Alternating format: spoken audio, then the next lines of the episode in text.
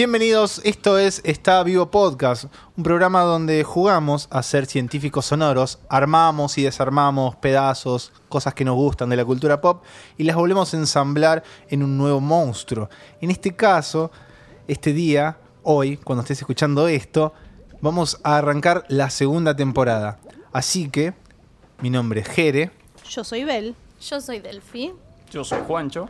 y hoy vamos a armar el monstruo de las segundas partes.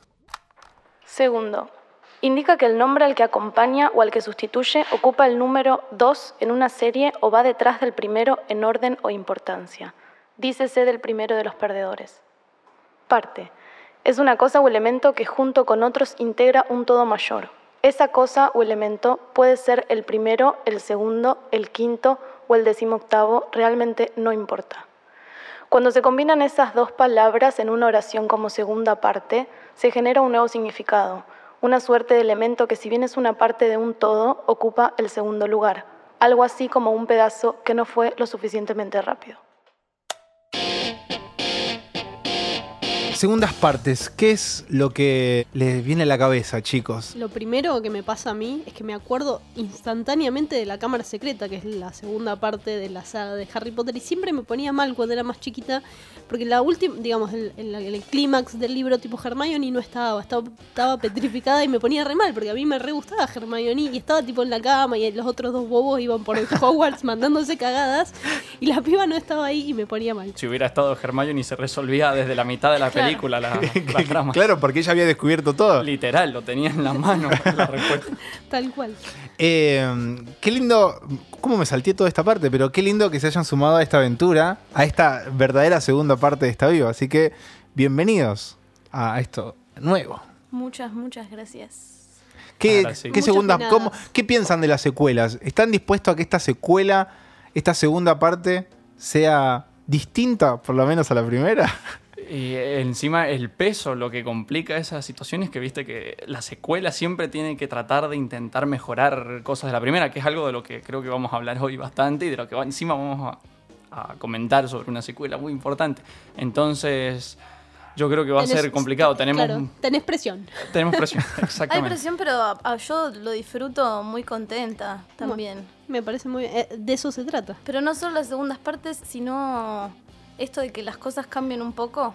Como el cierre de que Harry Potter, si bien hay una historia que sucede, yo tampoco he visto tantas secuelas, pero que haya como una piedra filosofal Fin. resuelto, claro, Sí, sí, y sí. pasemos a otro capitulito. Es lindo. Sí. Es lindo, es lindo. Y bueno, a mí al toque, si hablamos de Harry Potter, también vengo y al, se me prende la lamparita con las dos torres del Señor de los Anillos. Es lo tercero que tengo anotado en mi lista del antiíndice. Las dos torres, que es la mejor película de la saga. Y el que no lo crea así, se puede pelear conmigo afuera en el callejón. Ah, con espadas. Con. Callejón, claro. Nada de calles. ¿Yo saben qué me traje? Eh, Vamos a calentar el sol. Es la segunda parte de mi planta de naranja lima. wow. Que es el único libro, segunda parte que yo leí en mi vida. Y es uno de los primeros libros, mi planta naranja lima, que yo he leído. Entonces cuando partimos de esta consigna me acordé y lo traje y lo tengo acá. ¿Y es mejor o peor? O más o menos. No diría que es mejor porque la primera impresión que me generó mi planta naranja lima, o sea, fue, fue como muy constituyente en Claro. mi vida. Devastadora. Pero, pero es un libro que, que me gustó un montonazo. Y el primero así como medio largo que leí yo sola. Ah, tipo ahí en un hay- sexto, hay orgullo. séptimo grado, como, sí, ya bien. leo libros largos. Qué lindo. Hay algo de, bueno, no sé, a mí me pasa con la infancia de que la- las cosas tienen mucho significado más allá de la calidad. Capaz, no sé, te sentás a volver a leer el libro y no es tan bueno, pero hay algo de, de- del momento que lo leíste, del orgullo y qué sé yo, que, que es como, no importa si es el primero, el segundo, el tercero, el quinto, ¿no? Sí, totalmente. Incluso recién estaba pensando como en segundas partes, en una gran segunda parte y que absolutamente todos los mayores de 18 años, por lo menos atravesamos un poco, es la secundaria. Como qué, qué, qué gran segunda parte intensa. Igual, ojo, ¿eh? Re polémico lo que acabas de decir. Porque, el jardín para es mí- una precuela, ponele. Sí. Y para mí el mundo está dividido entre los que les gustó esa segunda parte y a los que les gustó directamente la tercera película. Ah, muy bien. Sí. Porque padecieron un poco la segunda también. O simplemente porque lo sienten como una etapa de transición. Si hay alguien que no ahí. padeció la secundaria, no está bien. Es súper intensa la secundaria. Yo la pasé de lujo, boluda. ¿Ves? Yo No creí que iba a ir, claro. No, no, como es, es un debate que retengo en general. Como yo la secundaria era una campeona. Y, Tipo, y así quedaste acá hablando Así de monstruos en la radio. Estás viva. ¿Y Juancho, cuál es una secuela así que te venga a la cabeza? Una segunda parte. Si tengo que hablar de una secuela así rápida de cosas, lo primero que se me viene a mente es la palabra volumen, eh, sería la expresión volumen 2 Por- por, Kill Bill. Este, Ah. Pero también otra película que para mí es una polémica, porque yo siempre, a pesar de que me gusta mucho Tarantino en específico, he sido muy detractor con él justamente porque siempre siento que él puede dar un montón, puede dar más. Entonces, por ejemplo, es como que le bardeo mucho las películas. Y mi guerra en Kill Bill siempre fue ver Kill Bill 1 versus Kill Bill 2, y yo soy muy tirando a la 1. Pero tengo las razones y es más, spoiler, ¿no? Para más adelante lo que les traje para el día de hoy, por si les llega a interesar, son los tres elementos que creo que pueden hacer una secuela, una secuela copada. Uy, listo. hermoso, lo dejamos claro. ahí entonces. Que suene, que quede vibrando todo eso. Porque estas son cosas de las que no vamos a hablar en este programa. Este fue el antiíndice. Sí, escucharon bien. No vamos a hablar de nada de lo que acabamos de mencionar, porque nuestros monstruos son improbables, extraños y excéntricos. De lo que sí vamos a hablar en este programa es de una segunda parte que surge, surge muy rápido. Nombramos. eh, Y no, no es el Imperio contraataca. no, no, no es el Imperio contraataca. Porque no vamos a ir por la pieza más obvia, sino vamos a ir por la segunda, que es Terminator 2. Qué mágica que es esta secuela. Me gustaría que nos concentremos en esta secuela. Resumamos un poco, contemos un poco de la historia de, Terminator 2. Bien, Terminator 2 es la segunda parte, como ya hablamos, de dos películas que dirige James Cameron. Hay más películas de Terminator, eh, que es algo que le contaba a Delphi fuera del micrófono hace un ratito. Eh, pero estas dos son como las constitutivas y las que se considera, consideran como verdaderas a la saga. Las otras, aparentemente, yo creo que vi una de las otras en algún momento en el cine, pero no tengo recuerdo. Eh, son olvidables, son bastante malas y demás. Y aparte, estas dos pelis tienen este nombre, este nombre atrás que es James Cameron, que muchos lo recordarán como el director de Irene Yo y mi otro yo. no sé si viste. James Cameron dirigió. No. No, no, no, no, no. Pero hubo un, eh, hubo un fallido muy... Un meme hermoso que entró en nuestra vida twitteril hace muy poquito, eh, de una chica que fue un, un programa tipo Guido Casca. Sí, ya Y sé. le preguntaron quién, de cuál película es eh, que ganó 11 Oscars y está dirigida por James Cameron y ella fue y dijo Irene yo y mi otro yo, que me parece magnífico. Tipo, yo no le digo nada, si no sabes. no, había bocha de guita de por medio. Cla- tipo, si no- Eso es lo que a mí me... es muy probable también. Se no, era un premio re Yo creo nadie que- sabe. Nadie Dios. sabe, es mítico. A, a mí me da mucha gracia igual que haya, tipo, lo primero que ella pensó es Irene yo y mi otro yo, no cualquier otra película. No, no, es esa. Bueno, perdón, James Cameron. James Cameron es el director de Titanic, que era eh, la respuesta verdadera a esa pregunta que le hicieron a la chica desafortunada. Eh, y tiene muy pocas películas y eh, eh, de Terminator, la primera, es su segunda película, que es una peli con sus fallas y cosas buenas. Ya po- podemos ver que el tipo va... Tienen las cosas claras, ¿no? Con la manera de manejar el cine y ya vemos cosas que se van a sentar más en esta secuela de la que vamos a hablar ahora en, en un ratito, que tiene que ver con el manejo de personajes que son muy claros, que, que tienen arcos de personajes re interesantes, que están buenísimos, pero son muy claros, eh, dicen las cosas que quieren, sienten todo al máximo, es tipo un melodrama hermoso, fantástico, todo al, al 100. Y un manejo de, de, sobre todo de la puesta en escena, pero más que nada de los efectos especiales. El tipo, antes de ser director de cine, era eh, técnico, era técnico de efectos especiales. Entonces, algo que está, digamos, que está muy integrado en la manera que él tiene de hacer de cine es empujar la técnica al máximo. Para Avatar, que es la última peli que hizo, eh, inventó cosas, digamos, eh, partes de la técnica, especialmente Claro. todo lo que tiene que ver con el 3D, Sí, y no solamente para Avatar, también en Terminator 2 es el primero, la primera vez en la historia que se usó el CGI, el... Yo no sé el nombre real, pero sería el que ponen los cositos alrededor del cuerpo Claro, del los personaje puntos, sí, sí, sí. para hacer al Terminator líquido, por decir así. Claro, sí, exactamente. Entonces ya en la 1 se ve que viste que está ese Terminator que camina medio... En realidad, él es el mismo robot porque es. Arnold Schwarzenegger. Hecho por la. Light and Magic, que son los mismos que hicieron los efectos de Star Wars. Son un amor esa gente de efectos especiales. Entonces, bueno, un, un poco de esas características es que él, con sus películas y con su narrativa, va empujando la técnica al- a su máximo esplendor, eh, que se despliega ahora con Avatar y con toda esta hipérbole que va a ser aparentemente cuatro películas más de Avatar, A la mierda. Que no sé de qué se van a tratar. No, y además que cuál es el nuevo avance técnico que va a traer claro, directamente proyectada en tus ojos. Sí, sí, sí. claro, vas a terminar azul después de. Tipo, es como el Willy Wonka de, De- de la técnica, de la en, técnica en el cine. cine. ¿no? Eh, y bueno, básicamente estas dos pelis tratan sobre Sarah Connor y su hijo John Connor. En la primera vemos eh, que Sarah es elegida por una, como, no sé, por una mística, casi sin querer, eh, por dos... Es la Virgen María, Sí. básicamente. Yo sabes que lo re venía pensando y dije, no sé si voy a tocar esto y vos lo trajiste a la mesa y me No, pero por una cuestión de cultura general, no tiene que ver con, con ideología ni con No, religión. obvio. Pero es eso. Pero es- sí, la mujer, la- el don nadie que de pronto Se- sí, vas a eh, traer al mundo a quien nos salve. Básicamente, sí, es eso. Eh, a- aparece un tipo que viene a protegerla y un tipo que viene a matarla. Obviamente el tipo que viene a matarla es Arnold Schwarzenegger, que es como esta fuerza eh, absoluta que no se detiene ante paredes. La máquina. Claro, básicamente la máquina. Eh, estos dos eh, estos dos personajes conciben a John Connor y la primera película termina con Sarah finalmente derrotando a Terminator y escapándose a- hacia el Re al- canchera. cancherísima. Sí. Tipo, quería ser Claro. Sarah Connor después de ver Terminator 1. Llevando en su vientre a la persona que va a salvar a la humanidad. Pobre, sí, claro, sí. Jesús. No digo eh, John Connor. claro. Perdón, otro con J. Básicamente. Y las, la segunda parte que podría haberse ido a la mierda, porque estamos hablando de cosas que están presentes en la peli, tipo Jesús está ahí medio dando vueltas, podría haber sido a la mierda y lo retoma desde un lugar como muy eh, del día a día, ¿no? Eh, Sara aparentemente no está, John está criado por una familia de... Acogida, claro. sí. Exactamente. Odia a su madre, que es Odia una a su madre. específica. Y aparentemente vuelven a aparecer dos personajes del futuro que vienen a derrotar a John. Antes habían querido matar a Sara para que John nunca nazca, ahora directamente quieren matarlo a John. Y an- antes había sido un humano, ahora son dos Terminators, un Terminator bueno y un Terminator malo. Si no vieron la película, la van a ver ahora porque es increíble.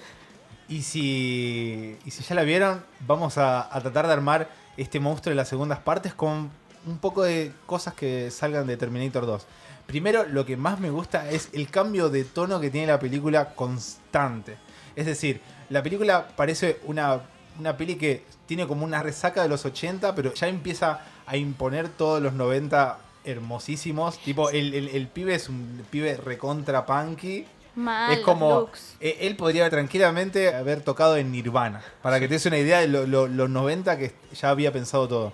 Pero a la vez tiene como unos títulos medio ochenteros con las llamas y la, la calavera del Terminator mirando a cámara, ¿viste? Como una cosa, es como un híbrido, ¿no? Y las secuencias de acción son completamente desaforadas. O sea, eh, la inversión que hicieron en crear eh, velocidad, rapidez, eh, es más, fue la película, la película con el presupuesto más caro en su momento por las secuencias de acción, por el CGI usado. Y eso que el CGI aparece re poquito en la película, pero usaron totalmente un cambio completamente drástico. Y sin embargo, la película, dentro de ser una película categórica del cine de acción, no deja de tener como ese, como dicen ustedes, un cambio de aire que la hace súper profunda. Hay como hay una búsqueda de mensaje re importante de atrás. Eh, eh, ha- había un momentos que me parecía una peli que rondaba el tipo de la comedia. Incluso que cuando llega eh, Terminate, el Terminator eh, Arnold Schwarzenegger, se pone unos anteojos negros y suena una música recontra canchera, como si fuese una publicidad de Match Music Sí, de los 2000. que, que- que son esos los elementos que son un poco parte de James Cameron, que es como, bueno, eh, Arnold Schwarzenegger se pone los anteojos negros mientras usa su eh, campera de cuero mientras suena Bad to the Bone, ¿entendés? Tipo, más obvio y en tu cara no puede estar, pero, pero, pero, pero, está todo resignificado, porque al final Arnold Schwarzenegger no es el malo de esta película, es el salvador. Eso me parece... Ah. Y el padre también. Es como se convierte como un reemplazo del. del- Sí, la figura del padre- paterna, De la figura paterna, exacto. Em, Que eso está dicho por la misma Sarah Connor en una voz en off que dice, oh, mirá, ese robot va a ser el padre que nunca va a poder tener mi hijo. Viéndolo bien, sí. ¿Han pensado bien esa frase? Es tremendo lo que está diciendo. Está diciendo que solo una máquina podía llegar a reemplazar. O sea, este robot podía reemplazar la figura. O sea, podía convertirse en la figura paterna que ese chico necesitaba. Eso es lo poco y digo, nada que representan los padres. ¿viste? No, y No, en términos tremendo. de eficiencia, igual también yo banco a Sarita O'Connor. En todo la banco. Yo tengo que contar que vi la peli para este momento, para este día. Muy bien, nos Eh, encantaba. No- no- nosotros cuando planteamos Chachan, la, chachan. la- la propuesta de hablar de Terminator 2, Delphi nos dijo que no la había visto. Y nosotros dijimos, es hermoso esto. Yo tampoco lo había visto, ¿eh? Es el doblemente hermoso. Claro, Lo mío es más blasfemo, ¿viste? claro. Pero está buenísimo. eh, O sea, hay, hay películas que me hubiese encantado verlas por primera vez otra vez. Poder verlas por primera vez. Ah, y esta es una de ellas. Sí. Eso ni hablar, y también eh, sucede algo con las pelis que se han filmado hace muchos años. Hace poco yo estaba viendo eh, una escena de una peli, una peli no, una novela de Telefe que se llamaba El Hacker con Carlos Calvo. El hacker. El Hacker, Sí, pero incluso me quemo. un- una falta de presupuesto tremenda. Entonces, como todas estas partes súper tecnológicas, como cuando él escanea las situaciones, es tan trucho. o los efectos especiales cuando llegan y viajan en el tiempo, decís como, claro, guacho, es una ternura. ¿Entendés? Es muy tierno, pero, pero hay elementos inteligentes, no sé, a mí me, esto que decís de cuando llegan en el tiempo, sí es retruchísimo los, los rayos como el pibe esos. chorea guita del cajero automático, ¿entendés? Era como reventar un cajero automático y de pronto era tipo una compu rarísima, toda chiquitita. Eh, Porque era el- es El Salvador, puede sacar plata de donde quiera. Claro, y convertir el. El agua en vino, Agua todo, en vino. sí. Eh, bueno, pero una de estas cosas que decía de los rayos que, eh, digamos, son, son decisiones que están buenas de que, digamos, la- el momento que aparecen estas máquinas, que son seres que son, son como monstruos, aparecen a través de la, de la electricidad, como reconfigurando un poco el mito, hablando, ya que estamos hablando en esta vivo, re- reconfigurando un poco el mito del monstruo del Frankenstein, ¿no? De, de esta criatura que es máquina, que, que, es que es persona y máquina a la vez, ¿no? Sí, y sobre todo porque empieza a plantear la idea de que él es otro tipo de máquina y que puede evolucionar. Y eso me parece increíble. El Terminator 1 te, te plantea como la máquina es algo que está diseñado solamente para aplastar, ¿viste? Incluso está hay un montón de simbolismo donde la máquina literalmente está aplastando cosas. Sea el auto, sea un tractor, lo que sea, está aplastando cosas. Sí. En este caso no, te da como una pequeña cuota de esperanza, trae toda e- esa película como, bueno, sí, mirá, está aprendiendo, se humaniza. Pues Ah, uno se conmueve Sí. de pronto. A mí lo que me gusta es que se, eh, se arriesga en su guion, o sea, se la juega. El tipo lo que hizo es, bien, Terminator 1 nos dijo eso exactamente, ¿no? Máquina viene, aplasta cosas, humanidad se puede salvar porque el poder del amor, bien. Pero en la pero en, Por en el, Terminator por el 2, poder del amor en cámara lenta. sí. Sarita Connor, te amamos. Y en, ¿cómo se llama? En Terminator 2 trata de jugársela y resolver ese problema. Primero plantea de decir, bueno, a ver, ¿por qué lo vemos todo tan negativo? Veamos si es posible que las máquinas sean funcionales para el ser humano y que el ser humano sea funcional para la máquina. Este, porque, o sea, el problema con Skynet era que Skynet dijo, eh, miren, ustedes no sirven para nada, los voy a eliminar. Fin, es por eso que se enojó con nosotros. Pero en este caso es como que está tratando de hacer un vínculo máquina-hombre. Es re interesante lo que llega y la conclusión. O sea, la película concluye incluso diciéndote que hasta una máquina puede llegar a desarrollar un corazón y no un corazón físico y alegórico, sino que realmente puede llegar a comprender qué es lo que mantiene la humanidad con vida y qué la hace también especial y única. Sí, es, hay- es re interesante. Lo que Está buenísima. Sí, hay, hay uno de los elementos que a mí me gusta de ese final, es que la manera en que se transforma él en, en un humano, por decirlo de una manera, cuando él se tiene que sacrificar, es en poder tomar esta decisión. John le dice, no, no puedes, te ordeno que no lo hagas, y él lo hace de todas maneras. Entonces, hay algo que vieron del verosímil que es que lo, lo desdobla para que eso funcione, porque digamos, funciona el gesto, más allá de que si vos te pones a pensar, bueno, pero le dio la orden, puede ir a hacer, no, qué sé yo, no importa. Lo importante es que él toma ese paso, entonces logra ganar el libre albedrío, que también es algo como muy de la religión, ¿entendés? Es, es algo como muy bíblico el, el libre albedrío, y a través de ese gesto es que él se libera de ser máquina y se transforma en, en hombre. Y ahí hablamos, por ejemplo, volvemos a hablar, por ejemplo, de las leyes de la robótica de Asimov. Dice Oh, exactamente. que no, hay- eh, no obedecer una, eh, eh, una petición de un humano, ¿no? Exacto. Una orden. Eso. O sea, no, como dice Belu perfectamente, no debería tener libre albedrío. Pero acá es como que se hay una vuelta de tuerca en que la máquina resuelve, ah, no, pero si tomo esta decisión, sigo cumpliendo la orden sin cumplirla. Claro. Libre Claro, albedrío. craquea de todo el sistema. Es un Sí. hacker, como Es un hacker como Carlos Calvo. Claro. Y otra, otra cosa que me gusta, eh, hay un documental y ya paso a recomendar por primera, eh, la primera recomendación de este programa, es eh, un documental que lo dirige, lo produce James Cameron, que se llama La historia de la ciencia ficción. Eh, se puede conseguir por internet o si alguno tiene la suerte de tener Flow. no nos auspician esto. Pero eh, es muy interesante porque van atravesando como distintas etapas de la ciencia ficción, atravesada por las películas, por el cine, eh, por el cine, por la televisión. Entonces hay uno de los capítulos donde hablan, sí, de Terminator. Y habla con Schwarzenegger que le dice yes, yes a todo. Sí. Cameron es un tipo como muy expresivo que habla de todo, que qué sé yo, y el chabón está así, yes, yes. Yes. Sí, sí. Y es más, no saben lo que ha sido la historia del detrás de cámara. Schwarzenegger hizo de todo para que la película se hiciera y para mí lo hizo siempre diciendo yes, yes, yes, yes. No, pero incluso I'll be back. tiene Sí, como. Claro. tiene, como- tiene pensamientos que son como, bueno, todos lo pensamos así, Schwarzenegger. Pero lo que me interesaba mucho era la visión que tenía el, el actor que hace del malo, Robert Patrick. Ujú. Él dice que en un momento se quería presentar para el casting y la verdad que tenía como mucho miedo porque es la mitad de tamaño de- literal de Arnold Schwarzenegger. Es como más petizo, más flaquito. Pero dice, entonces dijo como, esta vez tengo que ser una máquina implacable. Entonces yo me imaginaba, dice Robert Patrick, que era un águila acechando a su presa. Entonces empieza el mismo actor viejo, o viejo ahora lo pueden ver tipo en una serie que se llama Scorpion, por ejemplo, viejo clavando una mirada Claro. como a- al, al pun- al punto y, y después muestran escenas de la película y claro, él era eso, era una máquina implacable que solamente tenía la visión en el objetivo que era matar a John Connor. Después todo lo demás no importaba. Es muy interesante todo eso. Y es más, eh, durante el casting, eh, James Cameron se copó, o sea, al principio, viste, como no estaban seguros, porque tampoco cuando llegó el momento del casting todavía no habían decidido del todo cómo querían el diseño final del Terminator líquido, yo le voy a decir así, ¿sí? El malo de la 2. Este, pero pasó esto, James Cameron se terminaron de decidir por Robert Patrick porque dijeron, esperen, está bueno, porque planteemos a Terminator Schwarzenegger, Terminator no líquido, duro, sólido, como un tanque humano y al otro como un Porsche.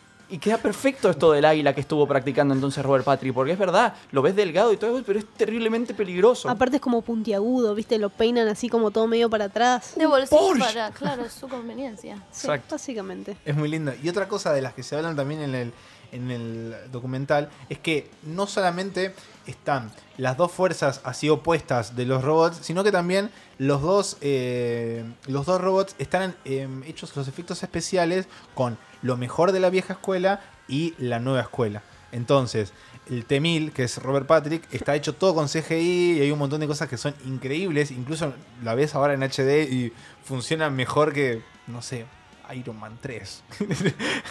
Todo funciona igual mejor que Iron Man 3.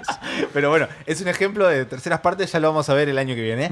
Pero es muy interesante eso, como cómo llega el Terminator de Arnold Schwarzenegger a tener excelentes eh, efectos especiales a nivel técnicos de la vieja escuela, como son realmente... Sí, que están mucho mejores que de los de la primera. Tipo, hay un, un par de planos en la primera donde se le mueve la cara a Arnold, que supuestamente tipo tiene m- menos un ojo, una cosa así, que son, eh, sí, son un poco como decía Delphi, que son enternecedores. Ah, pero hay que tener piedad, piensan en la época. Por era eso. Como, ni oh. hablar, por, claro. eso, por eso es ternura. Eh, eh, no lo había pensado así igual, me encantó esto que acaba de decir Jere de del, que hay un cruce entre un antes y un después, más considerando que es una película tan importante para la historia de los efectos especiales y los Sí. efectos visuales. Sí, y con respecto Me a gusta eso, esa mezcla. eh, contá un poco cómo, eh, cómo se llama la empresa que eh, la de los efectos especiales que creó como George Lucas, estaba atrás de todo eso. La Industrial Light and Magic, que se ocupó de los efectos, serían visuales más maquillajes y todo así, es, es una compañía que nació específicamente para filmar la primera de Star Wars, Sí. para la primera de la Guerra de las Galaxias, Una Nueva Esperanza. Eh, y nada, básicamente consiste directamente en el armado, por ejemplo, de en, en esa época, ¿no? De maquetas, el armado de iluminaciones pequeñas, eh, cosas como el robot de Terminator, o sea, muñecos que, animatrónicos. Eh, por ejemplo, voy a dar un ejemplo. En Terminator 2, perdón si alguien no la ha visto, pero hay una explosión de una ciudad en una parte. En ese momento creo que una de las primeras veces se filmó una explosión de una bomba atómica. Todo eso se hizo con una maqueta a escala. Eh, del tamaño de hasta la cintura nuestro, ¿sí? Pone- Gente promedio es la que les está hablando, ¿no? O sea, yo no. Tres cuartos de Bell. Bien, uh, tan, tan, tan, tan. Este, mm, bueno, la cuestión es, nada, por ejemplo, toda esa parte se ocupó la Light and Magic y nada, tenían que reventar eso y, por ejemplo, los fragmentos de edificio todos se hicieron con cereales. Eran cereales y papeles volando. Ah, Hermosa. Mientras que la otra industria, que no tengo ni idea cómo es el nombre, olvídate, me voy a acordar el nombre, es la que se usó el, para el CGI del Terminator líquido, para el Porsche. Claro. es hermoso. Miren todas las cosas que podemos rescatar de, de- de esta película que es muy buena. ¿Qué cosas decías, Juan, hoy que eh, pensás que tiene que tener una buena secuela? Bien. Igual, Anoten. ojo, ¿eh? Ojo, ojo. Porque esto es eh, una cosa que yo quiero saber si ustedes están de acuerdo conmigo. No. Es más, esto es Claro. Vamos a ser completamente sinceros igual, ¿eh? en directo. Sería, o sea, no, va, no en directo. Sería, eh, ¿cómo explicarlo? Ah, Por primera eh, vez. La verdad, Bien. claro. sí. un estreno. Para mí, hay tres elementos que definen a una buena secuela y tengo ejemplos. Tengo, traigo ejemplos para ustedes. Son la exploración del concepto. Primero, la exploración del concepto en el que gira en torno a la película. te debería estar profundizado el doble. Hacer un acercamiento al lore. ¿Saben lo que significa lore? Eh, como, Sí, como, como lo el- fundamental, como Sí, el corazón. El corazón, claro, la, la esencia, o La sea, esencia. se debería como explorar todavía más. Si vos, por ejemplo, en Star Wars Una Nueva Esperanza, la 4 sería, eh, bueno, perdón, la primera de las más viejitas, este, para el que no sabe, digo. Em, ¿Ya planteaste un universo? En tu secuela estaría buenísimo ver mucho más de ese universo, verlo un poco más agrandado, no por, por, por, por joder, digamos, ¿no? No por querer agrandar por agrandar y mostrar lo bueno que sos diseñando universo, sino por simplemente poder expandir y mostrarte hasta qué límites podés empujar a tu universo. En el segundo, que es donde para mí Terminator gana en todo, es la inversión del rol. Con la inversión del rol me refiero a, yo tengo un personaje en mi película 1, Delphi, ponele. Sí. Delphi, acá enfrente mío. Delphi es Sara. de una manera en la película 1 y en la película 2 sorprendo a- tanto lo- para el trabajo como actriz como para el trabajo como personaje al público, dando una faceta que, que sea el personaje, pero explorando algo nuevo el personaje. Lo mismo que dije recién del Sí, universo. Siempre lo mismo, siempre distinto. Exactamente. En este caso yo voy a apuntar, por ejemplo, para Terminator 2, y si quieren lo hablamos más en profundidad, a Linda Hamilton, a Sarah Connor. Porque lo que pasa con Sarah Connor en esta película espe- específicamente es tremendo. Porque me podría ir y de- ir decir, bueno, el Terminator antes era malo, ahora es bueno. Fin, si es una máquina. Pero en el caso de Sarah Connor hay un cambio. Nadie esperaba que fuera una mala madre, me parece, en la segunda película. Tercero y último elemento, la esencia y la superación. Sin perder la esencia que caracteriza a la primera película, la producción se, debe- se debería arriesgar a duplicar la puesta en juego. ¿A qué va esto? Si yo hago una película de acción, te planteo una eh, secuencia de acción muy copada. La segunda, en la segunda película que haya una secuencia de acción que me deje babeando el cine. ¿Se entiende? O sea, si me voy a plantear en un género, ¡pum! Claro, en la sí, segunda Si te la lo vas reviento. a hacer, hacela bien. Claro. Exactamente. Ahí va. Así que, es más, eh, si quieren vamos viendo en un detalle, no sé qué opinarán ustedes de los dos, pero para mí son esos. Exploración, inversión, de inversión del rol y esencia. Hermoso. Mal. Hasta Divi- suenan lindas las palabras de manera independiente. Así que ahora deberíamos, alguno de nosotros en esta temporada deberíamos ser uno de los otros, el malo. Claro. Bien, El malo. Pricón. ah, exactamente, exactamente. me gusta. Bueno, vamos a tratar de, de- de- de usar esas mismas reglas a partir ahora de estos nuevos monstruos que vamos a hacer este año. Y hay que arriesgarse también, hay, hay que jugársela, no sé. Hay que hacer cosas extrañas. Bueno, Esto es di- un laboratorio, ¿no? Claro, totalmente. Y de eso vamos a también de- depender de, como ya sabrán, de nuestra productora. de Podlab. Chic, chic. Acá te miramos, Fede. Claro, Sí, de- depende del dinero que maneje, vamos acá a poner todas las cosas sobre la mesa, ¿no? Vamos a... Vamos a pe- tener más efectos especiales. Claro, totalmente, para que esto sea un gran laboratorio. Quiero un Porsche, Fede. Otro. No, no, no, no, perdón. Eh, um, ¿Qué más tenemos de Terminator? ¿Algo más que quieran rescatarle a todo Vamos a armar el monstruo, por favor, que tengo, tengo ansiedad. Uh, monstruo. Tengo ansiedad de armar monstruo. Listo. Bajamos la palanca que suene la tormenta. Muy Sí. bien. ¿Qué pieza vamos a agarrar de Terminator 2? Esto es duelo de Clint Eastwood, ¿eh? Todos nos miramos a ver quién es el primero. Pero ¿por qué tiene que ser de Terminator? A mí un montón de cosas de Sarita que me re gustaron. Ay, o sea, que sean de Terminator de la pero- película. Ah, joya, Terminator. joya, joya, joya. Dale, ¿qué? De Sara. Es que te diría que todo. Casi que me parece re importante el tema de vestuario. En la segunda ella está muy bien caracterizada, tipo guerrera. Con el cinturón me alcanza, con que el monstruo tenga el cinturón, El ese cinturón de y los anteojos. y los anteojos. eh, Pero estoy. puede tener los brazos de Sarah Connor. Ah, bueno, también. sobre todo, claro, cuestión tipo homóplatos y sí, Sí. re. Listo. re. Brazos, tenemos un cinturón, tenemos Los anteojos los más anteojos. cancheros sí. del planeta. Eso.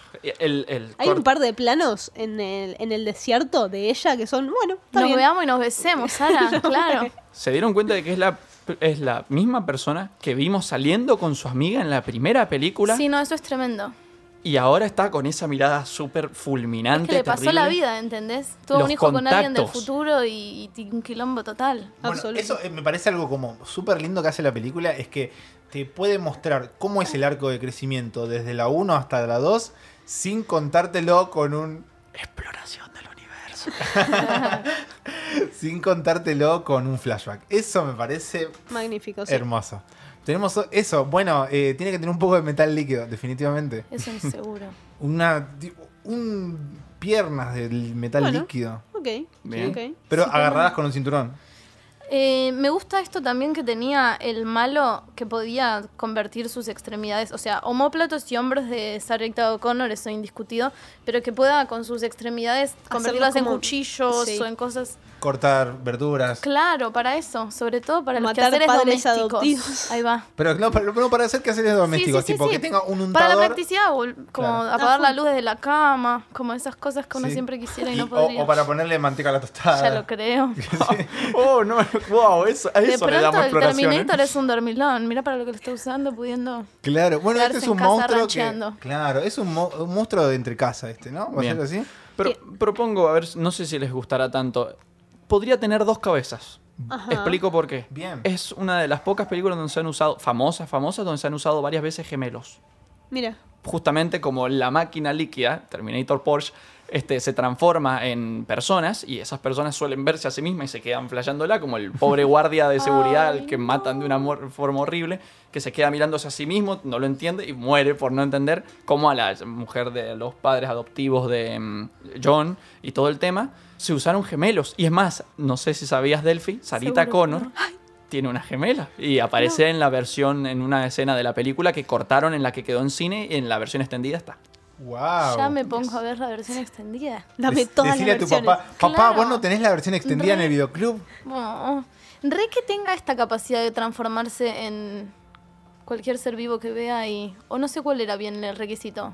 ¿Eran solo personas en las que podía transformarse? Sí, creo que sí, eran solo personas y, y algunas cosas, Eh, no máquinas complejas. Sí, lo, no, lo no, explican ahí, claro, Sí, no puede hacer- máquinas, máquinas complejas no. Claro, como por ejemplo no puede diseñar un fusil para disparar, pero sí puede hacer una espada, poner. O hacer un piso. Esa escena me encanta. Sí. Bueno. uh, el líquido del agua, sí, sí. Sí. oh. Bueno, entonces tenemos Un montón de cosas. dos cabezas, una con anteojos. Entonces ahora le ponemos los anteojos de Arnold. Claro. Y los- Claro. no, y los anteojos de Sara, ¿no? En la otra Sí, cabeza. sí, sí, sí, Claro, sí, por por eso. eso. Ah, listo, listo. Cada- cada No van a faltar anteojos, eso tranqui. Tenemos cuatro brazos, entonces, ¿te parece? Cuatro- dos de Sarita Todos y... de Sarita, yo pondría todos de Sarita. Todos los brazos de Sarita.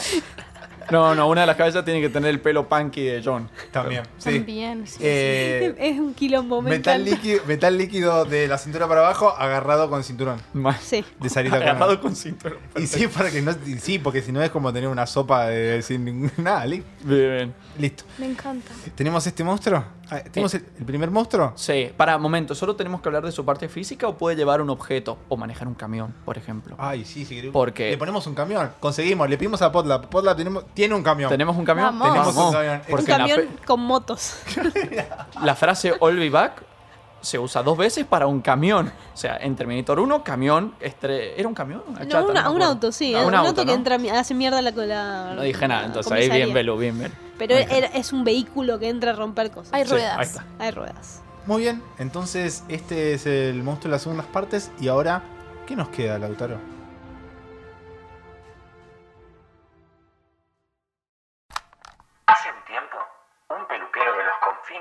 Aires se definió a sí mismo como la perfección llevada a la cúspide.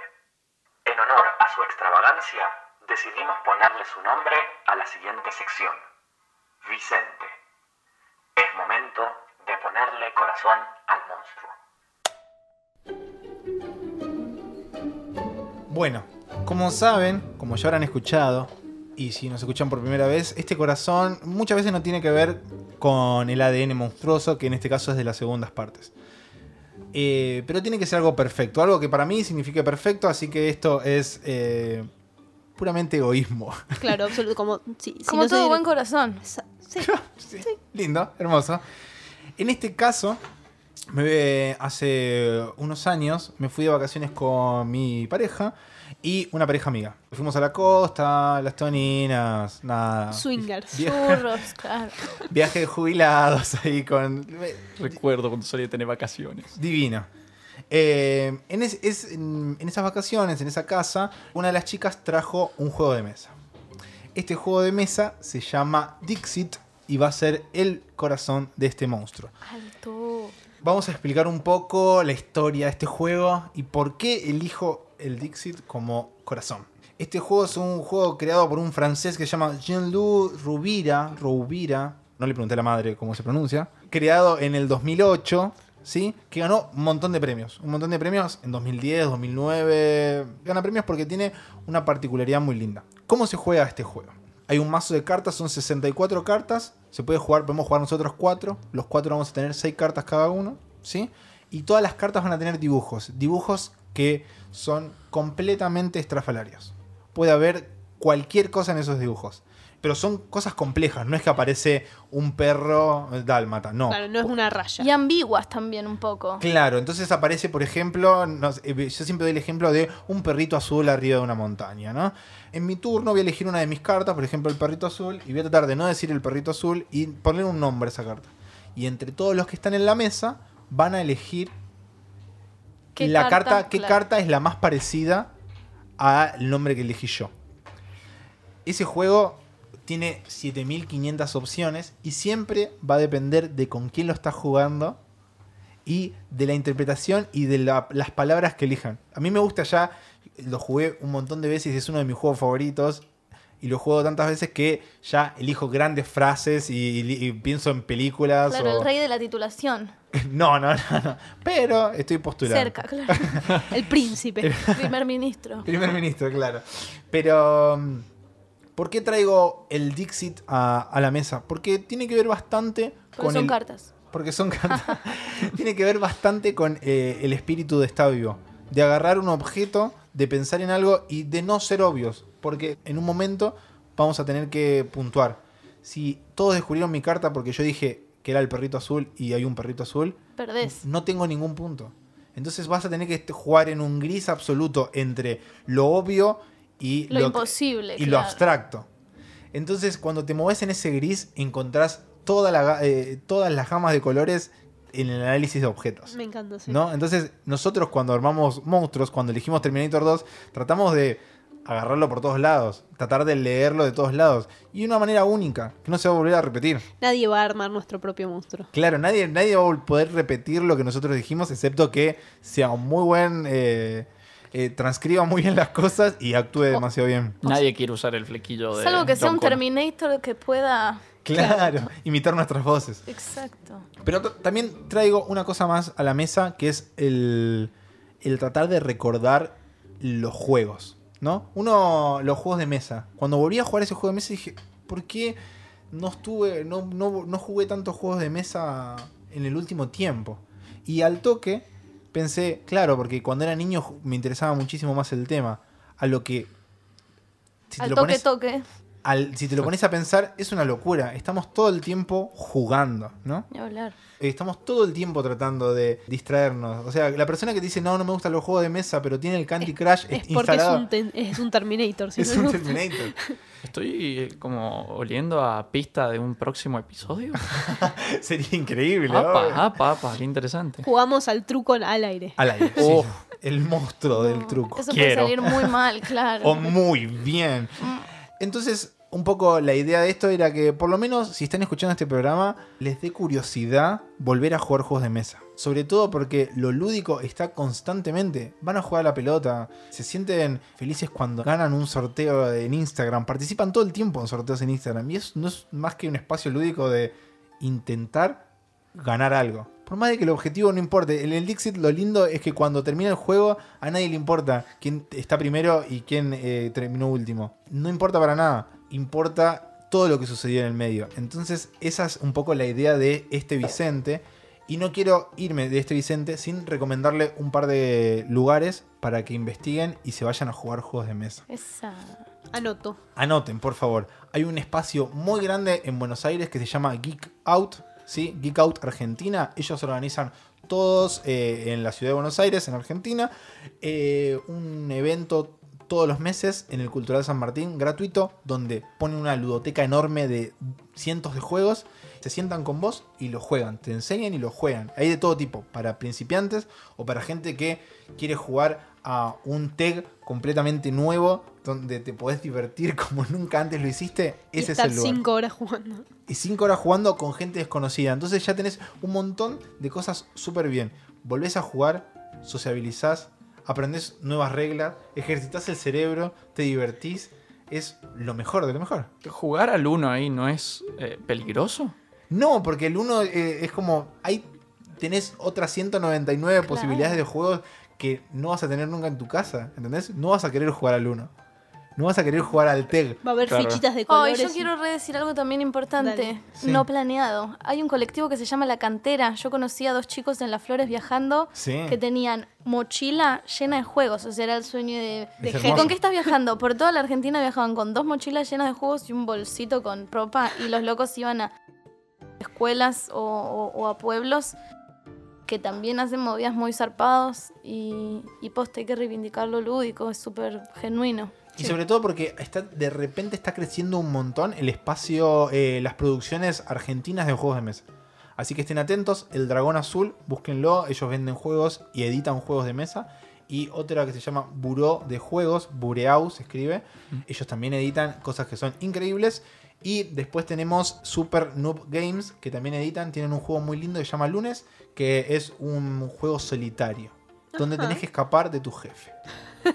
Se llama Lunes Y Magnífico. se llama lunes. Así que el corazón de este monstruo les propongo que sea un dado. Ay, me Ay, sí. Pero el dado, cada uno le pone Las la, caras- las número caras que que, quiera. quiera, Claro, claro. las Así que tenemos a este monstruo, el monstruo de las segundas partes, que tiene eh, metal líquido abajo, sujeto con un cinturón. Cinturón de Sarah Connor. Cinturón de cuatro brazos de Sarah Connor. Tenemos dos cabezas que no tienen forma.